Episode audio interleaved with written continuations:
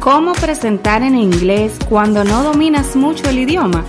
Pues presentar con claridad y confianza en inglés cuando no es nuestro idioma principal y no lo dominamos puede representar sin lugar a dudas un gran reto, por no decir que resultaría casi imposible, ¿verdad? Así que hoy en nuestro episodio número 65 te comparto algunas recomendaciones para que puedas lograrlo.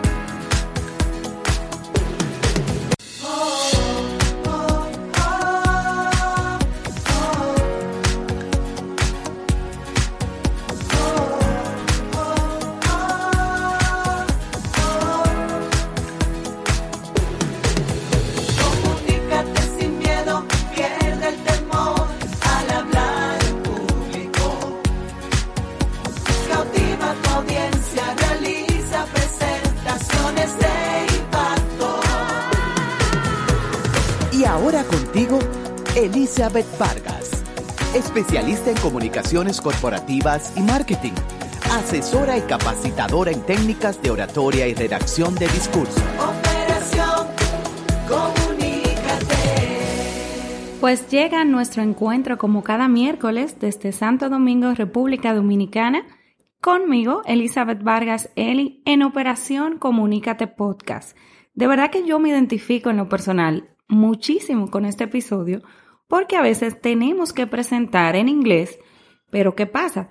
Que ahí surge más miedo de la cuenta porque no es necesariamente nuestro idioma principal. Y quizás hay términos, y más en negocios, comunicación, en cualquier carrera, hay términos muy específicos en ese idioma. Así que hoy te voy a compartir algunas recomendaciones para que puedas presentar en inglés cuando no domines mucho el idioma. ¿Qué te parece? Operación Comunícate.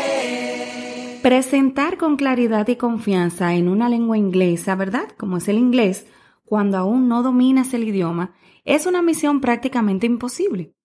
No obstante, con más frecuencia de la que nosotros deseamos, a muchos profesionales empleados en empresas, por ejemplo, multinacionales, no les queda más alternativa que aceptar este reto y pues buscar la manera de presentar lo mejor posible.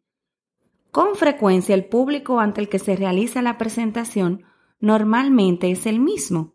¿A qué me refiero? Bueno, compañeros extranjeros que trabajan para la misma empresa en otros países, así que esto te permite la falsa sensación de aptitud que refuerza porque tú entiendes que la audiencia es, vamos a decir, un poquitito de tu confianza porque son compañeros tuyos de trabajo y que aprenden a entender tu versión del inglés o del idioma. O sea que los oyentes sortean la barrera que les plantea el mal inglés con un esfuerzo extra para comprender el idioma.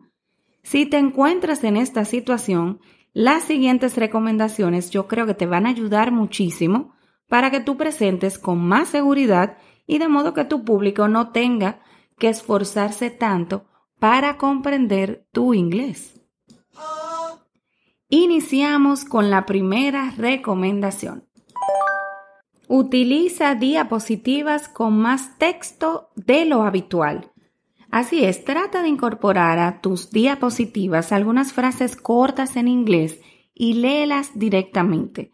Por ejemplo, a modo de mensaje principal en el lugar que sueles colocar el título o como pie de alguna foto que tú proyectes.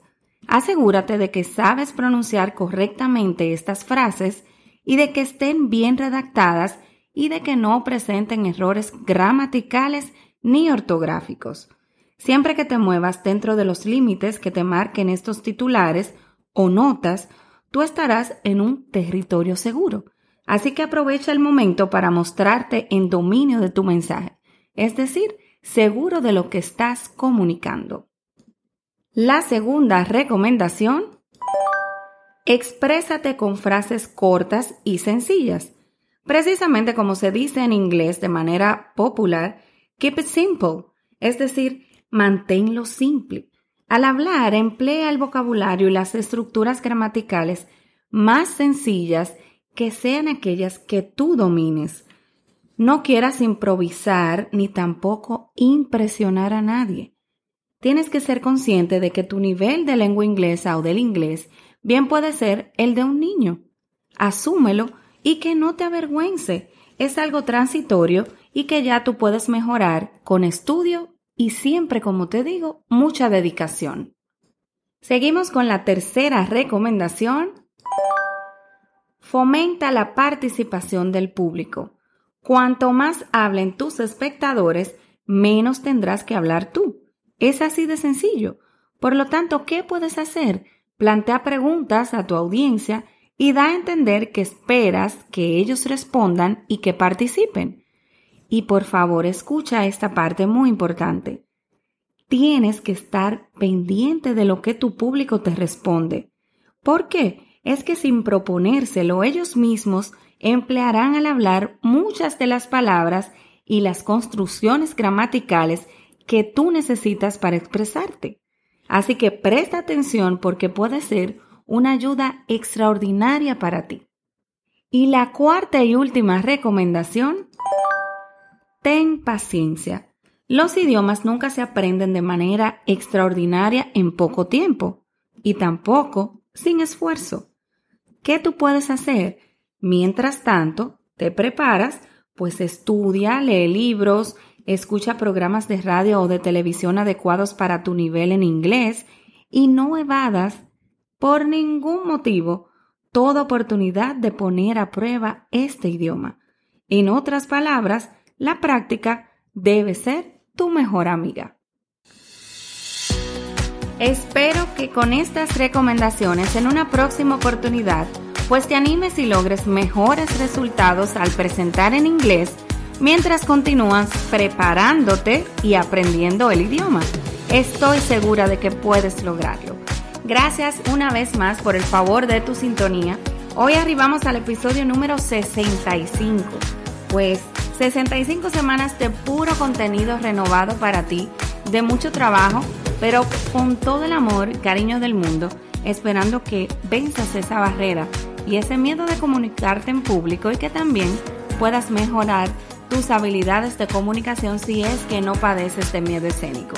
Operación Comunícate Podcast en Instagram y también Elicom RD. Pronto te tengo una sorpresa, ay, ay, ay, que casi ni me aguanto de contarte, pero en unos días ya lo voy a revelar por este medio. Mientras tanto, seguimos a un clic de distancia. Muchísimas gracias y hasta la próxima.